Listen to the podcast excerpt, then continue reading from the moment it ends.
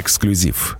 Здравствуйте, дорогие друзья. Прямой эфир радио «Комсомольская правда». Меня зовут Валентин Алфимов. Рядом со мной Александр Милкус, обозреватель «Комсомолки». Здравствуйте, Александр Борисович. Здравствуйте. И у нас в гостях сегодня Александр Сергеев, глава Российской Академии Наук. Александр Михайлович, здравствуйте. Здравствуйте. Здравствуйте. Ну, во-первых, я бы хотел подсоединить или там, подключить к нашему разговору Прям слушателей. сразу Давай до 8 800 200 ровно 9602. 9702. А, чтобы мы могли позвонить, поговорить, потому что я знаю, что ученые, они не всегда быстро включаются, они раскачиваются, вот пусть послушают. А, все-таки, первое, Александр Михайлович, завтра день российской науки. С какими, знаете, вот как в советское время, с какими достижениями встречает этот день наша значит, научная отрасль? Чего хорошего? Вы сразу задаете э, очень серьезный вопрос. Э, во-первых, наверное, надо, чтобы не забыть поздравить всех с наступающим Днем науки, э, сказать, что э, со стороны Академии наук это э, вдвойне такое поздравление, потому что все-таки 8 февраля – это день создания по указу Петра Российской ну, Академии наук и университета, и гимназии, э, и то, что это э, такой важный праздник именно для академической науки страны, но я, конечно, поздравляю всех э, наших ученых, инженеров, всех тех, которые работают вот в сфере науки, техники и наших технологий. Давайте действительно поговорим о том, какие есть успехи, э, что конкретно вот такого в последние годы, в последнее время у нас э, происходит с нашей наукой, и что бы мы хотели, чтобы мы в ближайшее время все-таки нашу науку видели более нужной и для нашей страны, и для нашего образования и так далее. У нас традиционно э, принято, хотя и не бесспорно, э, рассматривать науку, деля ее на фундаментальную науку, поисковую науку, прикладную науку. И, конечно, можно говорить, что наука едина, и вообще говоря, цель фундаментальные знания как можно быстрее внедрить э, в народное хозяйство, бросить в рынок, в новые виды вооружений, которые нужны для того, чтобы обороноспособность страны поддерживать. Но, тем не менее, э, когда спрашивают у Академии наук, чего новенького, то прежде всего, наверное, имеет в виду результаты фундаментальных исследований. Ну, почему? Вот мне интересно, когда мы свой смартфон создадим. Это уже то, что поисковые и прикладные исследования вам э, интересно, но все-таки бы я начал все-таки с фундаментальных исследований, а не вот с этой прикладной части. Прикладной науки особый будет разговор, я думаю, сегодня, если время позволит, рассказать. Э, фундаментальная наука традиционно во всем мире поддерживается, конечно, государством, поддерживается государствами. Почему? Э, очень просто. Я бы ввел такой параметр э, риска не получение результата, не получение результата, который ну, ты планируешь получить. Вот в фундаментальной науке риск такой очень, очень большой. Александр Николаевич, а, очень длинное вступление, оно означает, что у нас не очень хорошо, то есть с этим фундаментальным наукой. Ну, я думаю, что э, это, наверное, общее такое есть э, утверждение, что не очень хорошо, но тем не менее все-таки про какие-то результаты, наверное, надо сказать, да? да? И э, вот если говорить про фундаментальную науку, то, конечно, прежде всего результаты, которые есть, они базируются на тех направлениях науки, которые у нас были традиционно сильны, еще и в советское время, которые сохранили и ресурсы, и кадры, и э, соответствующее оборудование. И это, как мы с вами, конечно, знаем, прежде всего естественные науки, это и физика, это и науки Земле, это космос, это наша химия. Вот в этих направлениях мы традиционно э, в нашей академической науке получаем э, очень серьезные и интересные результаты. А какие результаты? Просто хочется понять, к чему приводят исследования в вот, фундаментальной науке. Мне, как простому гражданину, что я должен видеть? Я давно не видел нобелевских лауреатов, например.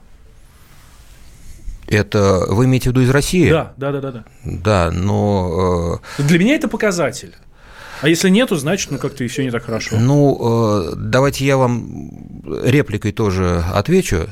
А э, вы знаете, какое финансирование фундаментальных исследований в стране? Фундаментальные исследования э, в стране от государства получают около 160 миллиардов рублей в год. 160 миллиардов рублей – это 2 миллиарда евро. 2 миллиарда евро – это финансирование одного приличного европейского университета. И, вообще говоря, существенно меньше, чем финансирование э, ну, таких вот ведущих американских университетов.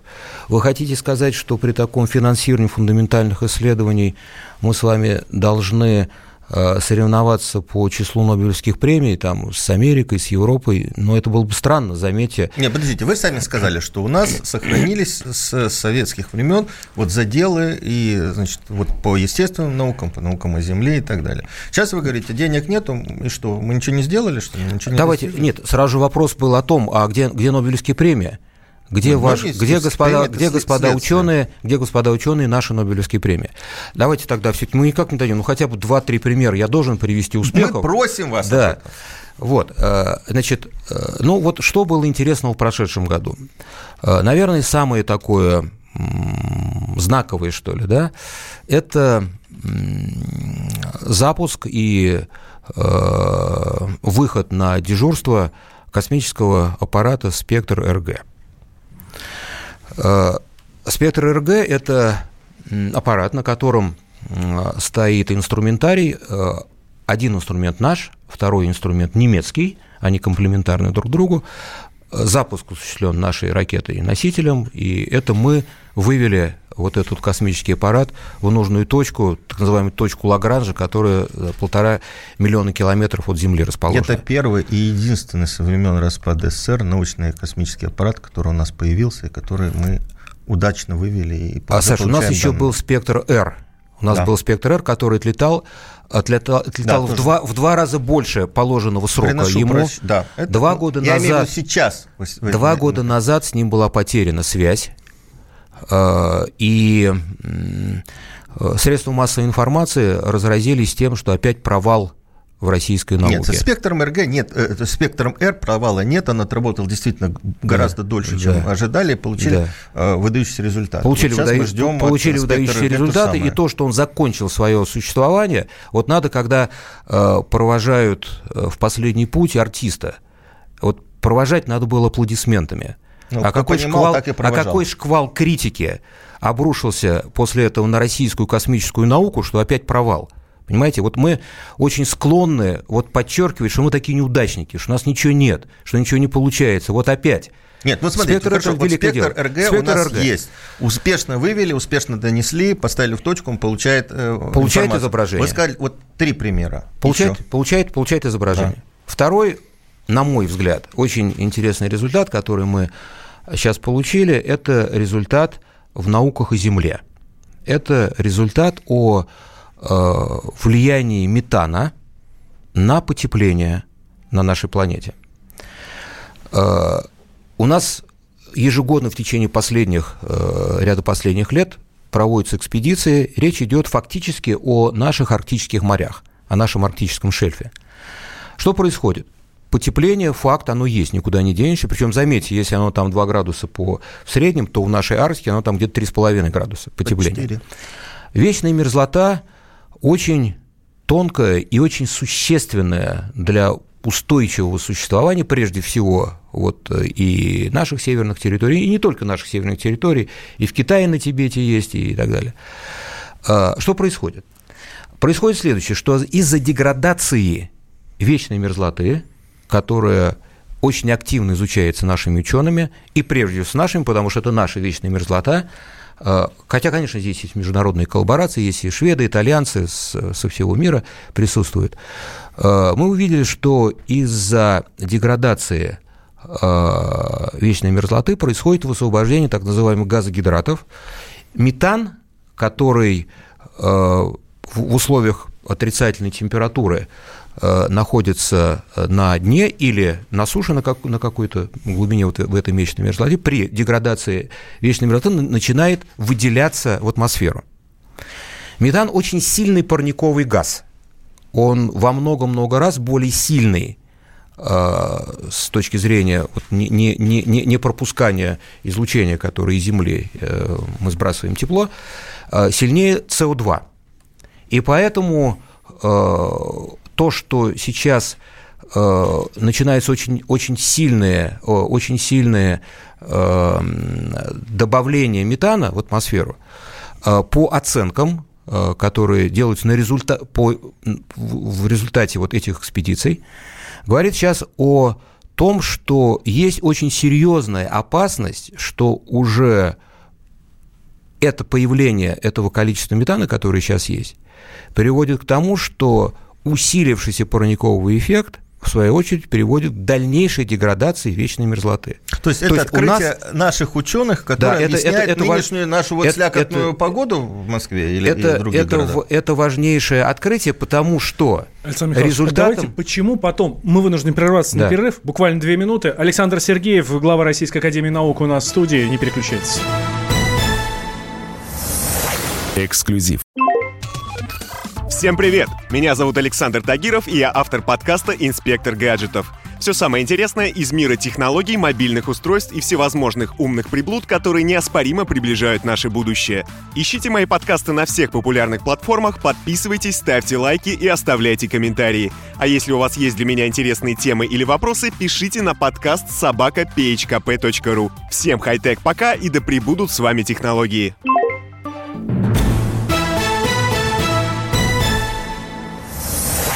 Эксклюзив. Возвращаемся в прямой эфир радио «Комсомольская правда». Я Валентин Алфимов. Рядом со мной Александр Милкус. И у нас в гостях сегодня Александр Сергеев, глава Российской Академии Наук. Прошлую часть мы закончили как раз на российских исследованиях по поводу метана, по поводу вечной мерзлоты и так далее. И мы как раз закончили на том, что метан, который выделяется от таяния вечной мерзлоты, еще больше топит вечную мерзлоту, и, в общем, для нас это совсем плохо. Но это если в двух словах. Валентин, вы очень четко сформулировали основную идею. Возможно, что если мы даже сейчас выключим всю э, такую вот, э, как называется, антропогенную активность, заводы, фабрики, которые э, производят соответствующие выбросы в атмосферу, то мы все равно будем наблюдать деградацию мерзлоты и потепление. То есть, возможно, что сама наша Земля вошла в самоподдерживающийся режим вот такой вот раскрутки – и, все, у нас шансов нет, что ли? И это... Э, шансов нету на зиму нормальную в Москве, и по крайней мере. Это, это, это означает, что будет продолжаться, несмотря на подписание или не подписание там, э, Киотского, Киотского протокола. протокола и Парижских соглашений, вот этот вот процесс. Это очень серьезный результат фундаментальных исследований, который говорит, что нужно детально исследовать то, что происходит в разных местах, и не только в нашей Арктике, не только на нашем шельфе, потому что выбросы метана есть и суши. Мы каждый год фактически наблюдаем появление все большего и большего количества огромных кратеров с размером десятки метров, с такой же большой глубиной, которые тоже связанные с тем, что в результате таяния мерзлоты происходит выделение, но не в виде каких-то плавных вот таких вот потоков через воду наружу и, и в атмосферу, а именно вот таких вот очень энергичных выбросов. Это тоже как раз свидетельство. Есть еще несколько факторов. Э, есть эрозия э, береговой зоны. Есть то, что из-за таяния вечной мерзлоты на суше происходит выброс через реки, которые несутся это все в Северный Ледовитый океан, и тоже все это работает в одном и том же направлении, в направлении появления все большего и большего количества парниковых газов. Это естественный процесс, еще раз хочу сказать. И вот это очень важное открытие, я считаю, что это как раз результат российских ученых. И еще очень важно, понимаете, это же мы нашими арктическими морями, нашими, нашей Сибирью, исследованием и исследованием этих явлений, это наше явление здесь, Вот оказывается, сути, что наш, наша, природа, наша природа Подожди, здесь да? может быть вот такой вот кухней. Конечно, есть дискуссия относительно того, а вот как Гольфстрим меняет, как там э, различные движения воды. Это, это есть. Но Э, важное открытие, о котором я сказал. Подождите, вот обычно вот такие вот смены погоды или там, смены климата на Земле, они происходят довольно долго. А тут такое впечатление, что вот сейчас включили комфорку и все. То есть на памяти одного поколения мы же помним, какие зимы были, какие, какое лето было нормально в средней полосе России, да? А сейчас нам говорят, у нас европейская зима, у нас европейское лето, ничего такого. То есть как вот это так быстро включилось-то? Поясняю. Есть действительно определенная периодичность Э, климата на Земле, она связана и с э, различными эффектами, связанными с наклонением оси Земли и так далее. Есть э, понимание, что это происходит. Есть так называемый цикл Миланковича. Это приблизительно периодичность 110 тысяч лет. Вот температура вот таким вот образом меняется, вверх-вниз, вверх-вниз. Есть, конечно, более мелкие структуры, такие временные. Ну, 110 вот сейчас, это я понимаю, вот сейчас, это мамонты вымерли, вот сейчас, а мы-то чего? Да, вот сейчас мы с вами находимся всего в нескольких тысяч лет после прохождения максимума температуры. Угу. То есть, ну, значит, мы должны остывать? Мы, мы чуть-чуть остываем, но антропогенная активность должна дала щелчок вверх, и траектория температуры пошла вверх. Если бы это было на существенно падающем участке температуры, то тогда наша планета, ну, да, действительно, мы отклонились от, от, от этого тренда. Она по своей предыдущей эволюции, она имеет возможность, она была в таких режимах, она, она имеет возможность каким-то образом адаптироваться. Если мы с вами вблизи максимум получаем щелчок вверх – то не исключено, что наша планета выходит в состояние, которое она раньше, в общем-то, никогда не испытывала. Вот в чем дело. И насколько она сумеет адаптироваться, вот этот вот вопрос. А вместе с тем и мы тоже с вами. Поэтому нужно смотреть. В общем, вывод такой, товарищи дорогие, привыкайте адаптируйтесь и э, вы причем, назвали, причем, вы назвали... причем это да не, не, не личное, что Хорошо. вот давайте мы с вами будем адаптироваться, это существенный вопрос, потому что у нас и наши экосистемы смещаются все на север, угу. так?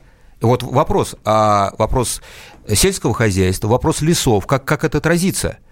И это нужно сейчас действительно э, изучать вот в условиях этого быстрого тренда. Александр Михайлович, я попрошу вас надеть наушники. У нас звонок. Да. Сергей из Тольятти, э, как мне подсказывает наш звукорежиссер, э, наш бывший, бывший научный сотрудник. Э, Сергей, здравствуйте. Да, здравствуйте, господа. Здравствуйте, Сергей. А, а, у меня такой практический вопрос. Вот, вот про науку сказали. Посмотрите, я вот еду на американской машине, звоню по южнокорейскому телефону. Одежда у меня итальянская, лекарства немецкие. Вот хотел бы узнать, вот какую пользу от, тух, от тех э, двух миллиардов долларов, вот какую для страны вы принесли? Для экономики, для граждан? То, что потепление вы рассказали, слушай, 50-х годов это слышно. Страны такие откалываются все больше и мерзлота все тает и тает. Примеры как практического применения вашей работы. Спасибо, Сергей. Спасибо, Сергей. Ну что, мы переходим к прикладной науке, ну, да, наверное? Тогда, раз Сергей нас переводит, да. на русский язык вопрос язык. Сергея. Я да. спросил, когда будет... И, и, и мы можем создать российский смартфон, компьютер, планшет? Не давайте теперь... 200 тысяч э, да, давай, Давайте теперь насчет, насчет прикладной науки. А, действительно, мы все с вами мечтали бы чтобы как можно быстрее мы научились переводить вот то знание фундаментальное, которое мы получаем, в рыночный продукт. И вот здесь вот э, к вопросу о том, а, собственно, кто этим должен заниматься. Должны этим заниматься фундаментальщики-ученые или этим должны заниматься компании? Вот ведь э, мы сейчас имеем тот факт, что если мы берем все финансирование науки в стране, мы говорим 160 миллиардов, это как раз фундаментальная часть. Все финансирование науки – это чуть больше триллиона рублей. У нас 70%, а может быть даже и больше, э, это финансирование, которое идет со стороны государства. А только 30%, я думаю, даже и поменьше, это то, что вкладывают компании. Ситуация в мире во всех наукоориентированных странах и технологических, технологичных экономиках противоположная – там, наоборот, 70-80% дают компании, дают бизнес, а государство дает меньшую часть. Вот пока эта пропорция у нас вот в эту среднюю мировую не сместится, мы ожидать о том, того, что у нас появятся ну, какие-то вы говорите о нормальной системе инжиниринговых компаний, которые берут разработки ученых и адаптируют их на рынок. Да, мы говорим о том, что, а если у нас вообще в стране вот это отраслевая наука? Отраслевая наука – это та наука, которая делает продукт и вбрасывает его в рынок. Э, конечно, э, миф о том, что отраслевой науки вообще нет, она умерла там в 90-е и, и э, нулевые годы, он, он неправильный. Отраслевая наука есть. Она у нас развивается в недрах крупных компаний. Берите Норникель, берите Сбербанк. Они внутри себя создают инженерные и научные подразделения и решают те задачи, которые им нужны для того, чтобы модернизировать свой продукт, сами собой. Им вообще ученые не нужны. Тогда спрашивается, что же мы находимся в такой ситуации, что эти вот наши фундаментальные ученые генерируют какие-то результаты, а компаниям они эти фундаментальные ученые не нужны, им достаточно своих вот этих вот подразделений, которые, которые при них есть. Вот здесь мы как раз приходим к очень такому важному моменту. Дело в том, что когда мы посмотрим, как работают хай-тековские компании за рубежом, они работают и получают как раз основную такую прибыль свою и, и сверхприбыль из того, что они знания берут достаточно глубоко, вот в области фундаментальных и поисковых исследований. Это не есть чуть-чуть подмодернизировать технологию, вот из такой трубы сделать вот такую трубу, а это то, что они сами по своей инициативе идут в глубину идут в академические институты, берут разработки да. и, и вбрасывают туда. То есть Когда нужно... мы говорим, что это только меньшая часть, это просто констатация факта, что этого у нас немного. У нас есть некоторый положительный пример, но этого немного. И вот это как раз и тот показатель, и такой вот практической результативности науки. Если мы увидим, что деньги, которые идут из бизнеса в науку, возрастают в объеме, а, собственно, когда э, говорится стратегия научно-технологического развития страны, там ставится цель, чтобы это было скорее там хотя бы 50 на 50. Это, это все понимается.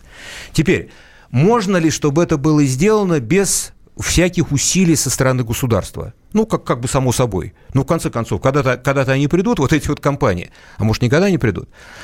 И здесь э, вот само развитие успешных компаний наших, которые хорошо почувствовали себя в, бизнес, в бизнесе, на традиционных технологий, давайте так скажем, которые завели себе подразделения инженерные и научные, дают им задания и модернизируют э, эти, эту технологию, неизбежно развитие этих компаний приведет к тому, что для того, чтобы им быть, продолжать конкурентными на мировом рынке, они должны будут обратиться и черпать знания более ну, глубоко. Александр и вот это ну, вот. Это, это же теория.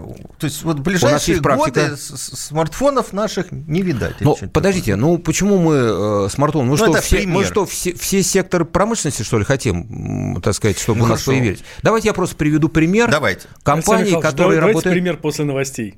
Вот прям, Опять, давайте, да, хорошо. вынуждены прерваться. Сразу после новостей Александр Сергеев у нас э, в гостях, глава Российской Академии Наук. Эксклюзив. Я придумал такой сюжетный ход. Давайте я скажу некую чудовищную вещь. Это будет неудивительно. Скопление мигрантов – это не прогрессивная тема, не техническая, а стереотипная. Среди впечатлений моей юности через запятую идут трипы кислотные, наркотические, и благодать в церкви на праздник Троицы. Мы не знаем, есть ли у Мишустина под его пиджаком погоны, потому что если человек в конце 80-х торговал компьютерами, я думаю, к нему подошел какой-нибудь тогдашний товарищ майор, подполковник Путин, и сказал... А вот тут вот уже Программа «Кашин-Голованов. Отдельная тема». По будням в 9 вечера по Москве.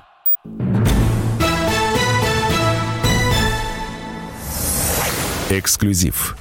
Возвращаемся мы в прямой эфир радио «Комсомольская правда». Я Валентин Алфимов, рядом со мной Александр Милкус, президент Российской Академии Наук Александр Сергеев. У нас сегодня в гостях. Александр Михайлович, здравствуйте еще раз. А, мы прошлую часть с вами закончили, как раз вы хотели привести пример успешной а, российской компании, которая, собственно, основывается на, научных, э, на научной деятельности Академии Которая нам, нам, обычным людям, просто да. приносит какую-то пользу. Хочу рассказать о компании «Биокат». Это компания по э, производству э, препаратов для онкологических больных. Э, компания, которая э, сформировалась, э, наверное, где-то уже лет 15 назад. И э, сначала эта компания занималась выпуском аналогов. Это не, не дженерики. Все-таки аналоги – это когда есть молекула известная, действующая, но вы сами создаете технологию, как э, на этой действующей молекуле у вас появляется соответствующее лекарство. И э, было создано несколько вот таких вот препаратов. Это было успешно. Компания, увидев, что она это может делать, пошла дальше и создала уже несколько оригинальных препаратов. При этом те аналоги, которые были созданы, в последнее время вытесняют, ну, фактически почти чуть ли не полностью зарубежные препараты, которые у нас используются в химиотерапии. Потому что они дешевле или потому что они качественнее? А, вообще говоря, они, они дешевле, они по, подешевле.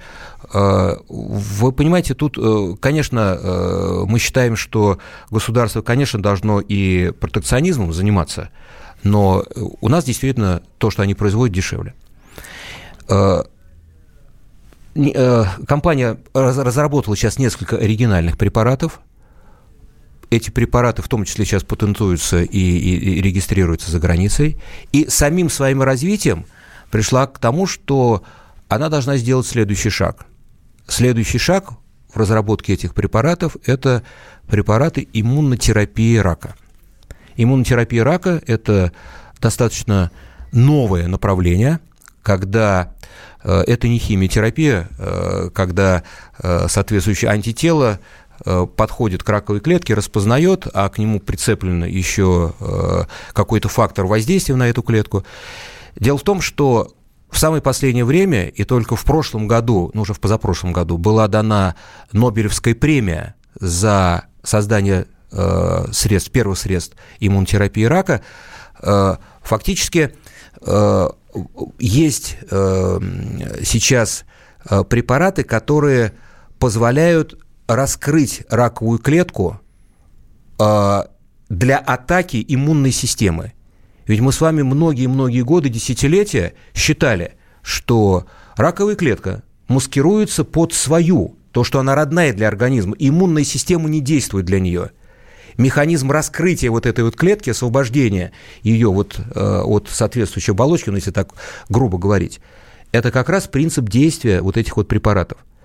И сейчас фантастические результаты, до 40% э, эффективность воздействия при меланоме, уже на высоких стадиях меланомы, и по ряду других онкологических препаратов. Ну, удается и биокат э, людей сейчас, в четвертой стадии рака, я и знаю. И биокат сейчас э, ставит задачу освоить у нас в стране производство вот этих вот препаратов. Это нужно достаточно глубоко сейчас уйти в фундаментальную науку и взять оттуда вот это вот новое знание. Есть положительный пример того, что компании сильные, почувствовав себя хорошо на международном рынке, естественным развитием событий Э, приходят к тому, что они должны знания брать глубже и глубже. И вот в этом естественный процесс, и здесь есть надежда. Вот здесь уже я хочу понять э, причинно-следственную связь. Знания есть у ученых, и к ним обращаются да, компании. Да.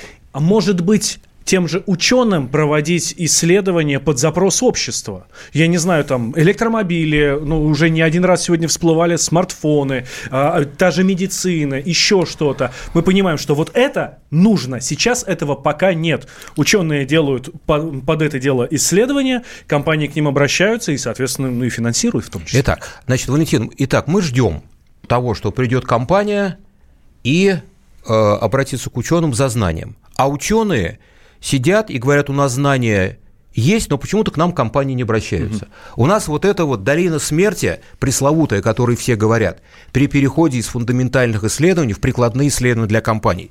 И вот это вопрос из вопросов, потому что а кто сюда должен вкладываться? Если мы с вами говорим, давайте эти 160 миллиардов на фундаментальные исследования, да забудем про них. Но время такое, что страна в опасности, да, ну, ну нет технологизации страны. Да давайте сейчас скажем, ученые забыли про фундаментальную науку, все вперед в прикладную науку. Вот вы знаете, мы при этом потеряем тот базис фундаментальных исследований, который мы создаем. 2 миллиарда евро – это смешные деньги для того, чтобы сказать, ребята, бросим заниматься фундаментальной наукой. Вы знаете, что такое 2 миллиарда евро? Вот у нас сейчас, наверное, под 500, под 500 миллиардов золотовалютный запас в стране. Угу. 500 миллиардов долларов. Не, ну... Итак, вот колебания курса валют ежедневные дают вот эти 2-3 миллиарда долларов, которые и незаметно будет если их еще вбросить в науку. То есть это очень небольшие деньги. Поэтому говорить о том, что ребята э, все на фронт пошли заниматься прикладными исследованиями, неправильно. Нам надо правильно понять, как стимулировать то, чтобы компании приходили и вбрасывали вот в эту вот долину смерти. И здесь должны быть и определенные льготы, определенные преференции. Дележ рисков между государством и компаниями для того, чтобы это место пройти. Вот. Если действительно есть совместные вложения какие-то, если результат получается, хорошо, компания бенефициар, но получив свою сверхприбыль, будьте добры, вбросьте опять сюда. Если это не получается, наверное, государство должно нести вот эту ответственность на, на себе. Вот это ровно то, что сейчас и в стратегии научно-технологического развития, вот эти комплексные научно-технические проекты и программы. И Академия наук тоже сейчас Но мы же активно понимаем, этим занимается. почему это не происходит. Потому что компании не знают, что будет завтра или послезавтра. Они не могут играть в долгую. Компания у нас играет в короткую. То есть вложить деньги и максимально получить прибыль в ближайшее время. Саш, пока в российской экономике будет это возможно, извините меня за, за грубость, пока вложения в водку дают более быструю прибыль, ну, да. и, и, и большую прибыль, чем э, от науки, капиталистическая экономика будет вкладываться в водку. Понимаете? А государство, а государство должно создать условия и, и помочь, и разделить риски, чтобы действительно вот эти вот вложения в науку, которые пока не чувствуют, не видят бизнес, рискованные вложения – оно тоже подстраховало. Хорошо. Э, с другой стороны, да, вот с одной стороны, это э, приход бизнеса в, э, ну, в инжиниринговые центры такие, в адаптацию. С другой стороны, приход молодежи, да. Где молодые ученые? Куда они делись? Что надо делать для того, чтобы они пришли, для того, чтобы они работали, для того, чтобы э, поддерживались научные школы? Вот вы говорили об этом на госсовете Для того, вчера. чтобы э, молодежь шла в науку, э, нужно, чтобы престиж науки в стране восстанавливался. Слушай, ну престиж престижем, дайте денег молодежи и уверенность в завтрашнем дне. Валентин, сейчас вместе с вами подписываем от Академии наук «Комсомольской правды» письмо президенту страны. Подпишу, подпишу. Вопрос, а почему больше не вкладывают средств в науку? Ведь известно, что мы средства, которые у нас вкладываются в науку, в расчете на одно научное рабочее место у нас около 700 тысяч Э, людей у нас сейчас в секторе науки, и половина, приблизительно, там где-то 360 тысяч ученых. Если рассчитать, сколько у нас вкладывается в одно рабочее место, мы с вами получим где-то на уровне 100 тысяч долларов в год. Передовые страны – это 300, 400, 450 тысяч долларов в одно Слушайте, ну, рабочее ну, место. Я не могу. Вот вы все время говорите, нам не хватает денег, нам не хватает денег, нам не хватает денег. Э, ну и что? Давайте тогда не заниматься наукой. Давайте что-то другое делать. Но есть же какие-то примеры, когда э, и финансируется нормально, и наука развивается.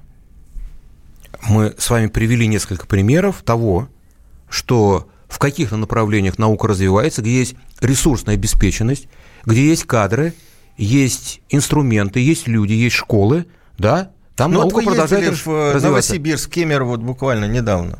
Там что-то хорошее происходит.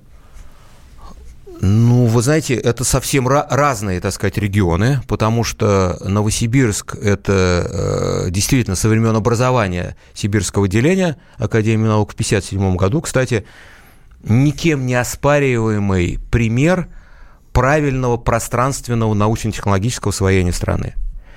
Там действительно э, созданы прекрасные научные школы, там прекрасная наука – и, э, и результат очень хороший. Вот э, вы знаете, если говорить и о фундаментальной части, а фундаментальная часть, я приведу пример нашего великого института ядерных исследований имени Буткера. Вот то, что, институт, в котором сейчас будет строиться СКИФ, вот это вот наш синхротрон.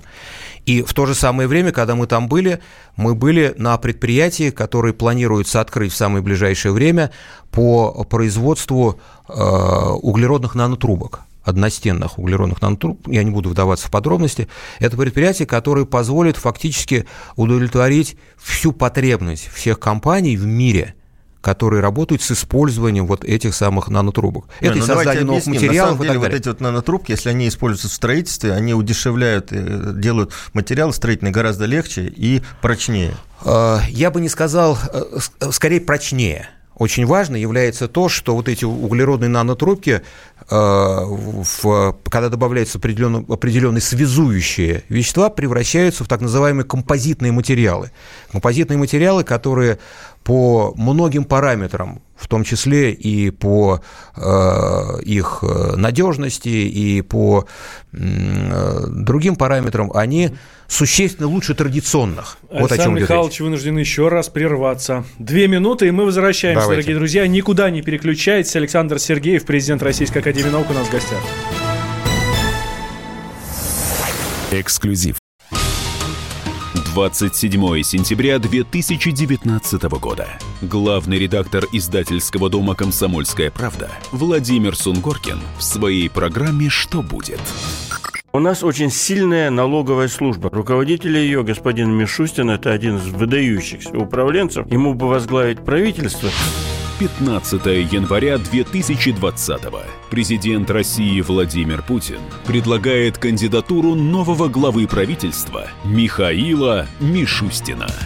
Каждый четверг в своей авторской передаче Сунгоркин дает прогнозы о том, что будет с Родиной и с нами в 8 вечера по Москве.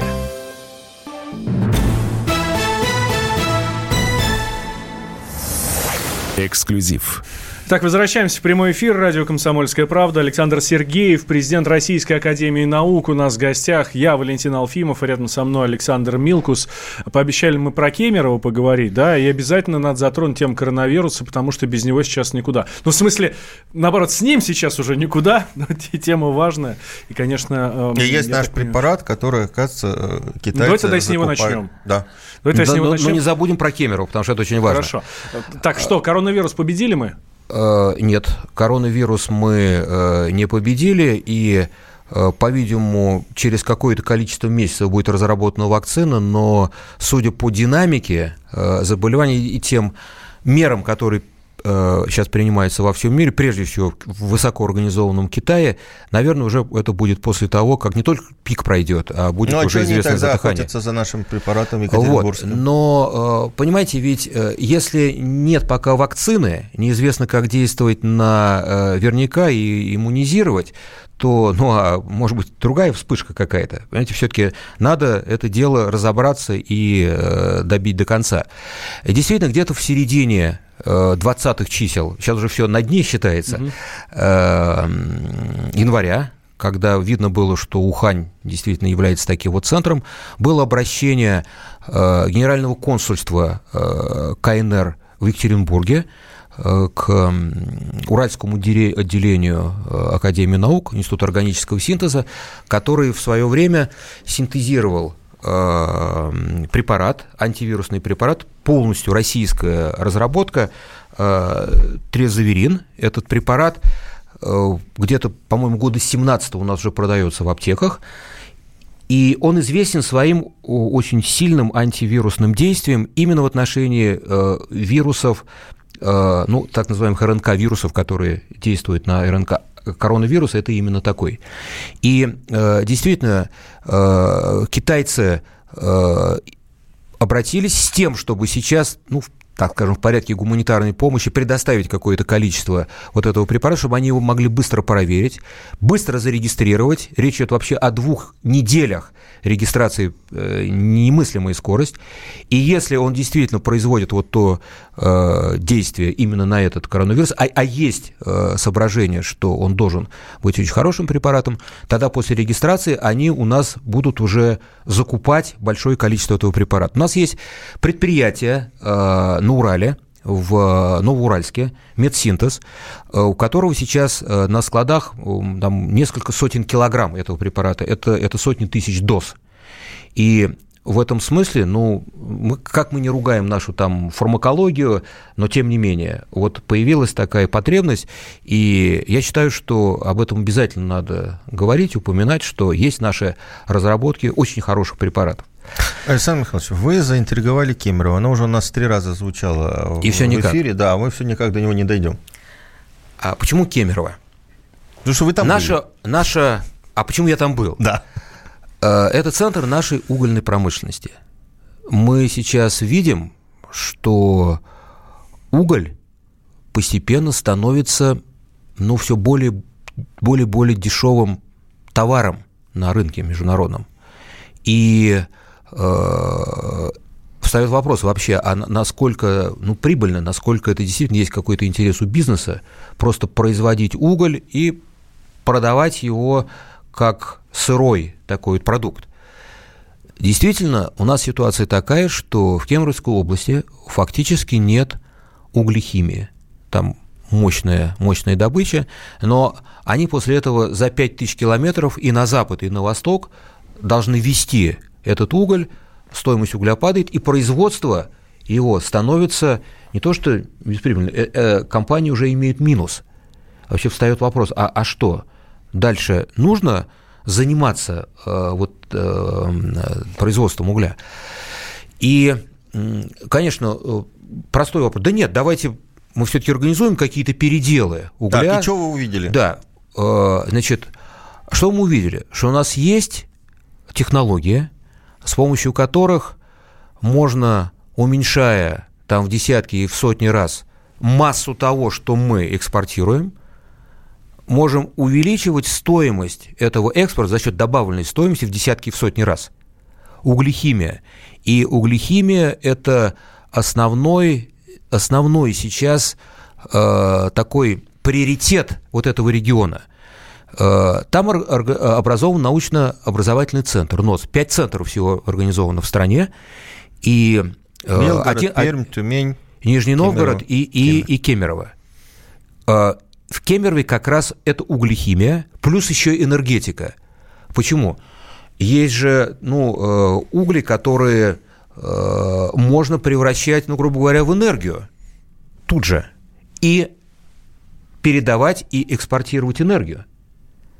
Но для этого нужно не просто его сжигать правильным образом, но нужно и строить линии электропередач на тысячи и тысячи километров без потерь. Потому что если вы транспортируете Это далеко... разработка.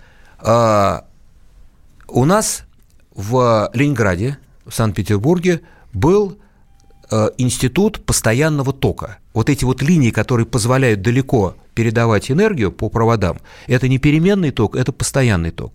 И в Советском Союзе э, первые в мире линии постоянного тока э, были именно э, построены.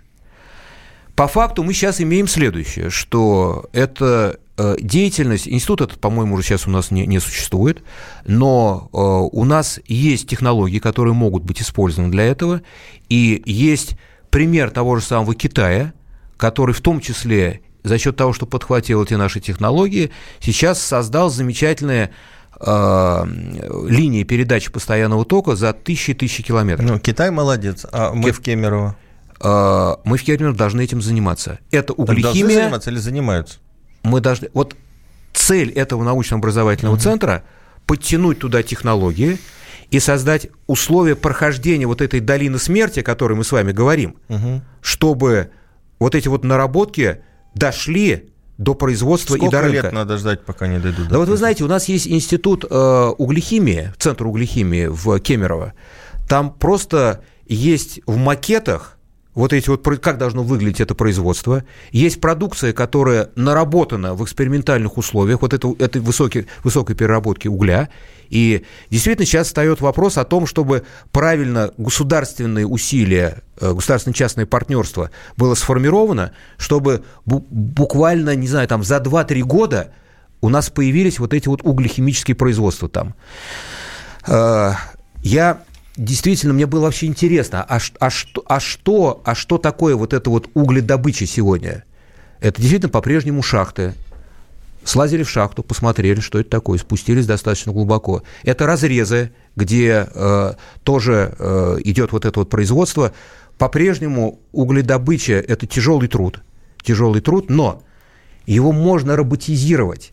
Современная добыча угля вообще может быть без людей, на роботах. Ну, да. И вот это еще одно направление, которое угу. там обязательно должно развиваться. Александр Сергеев, президент Российской Академии Наук у нас в гостях.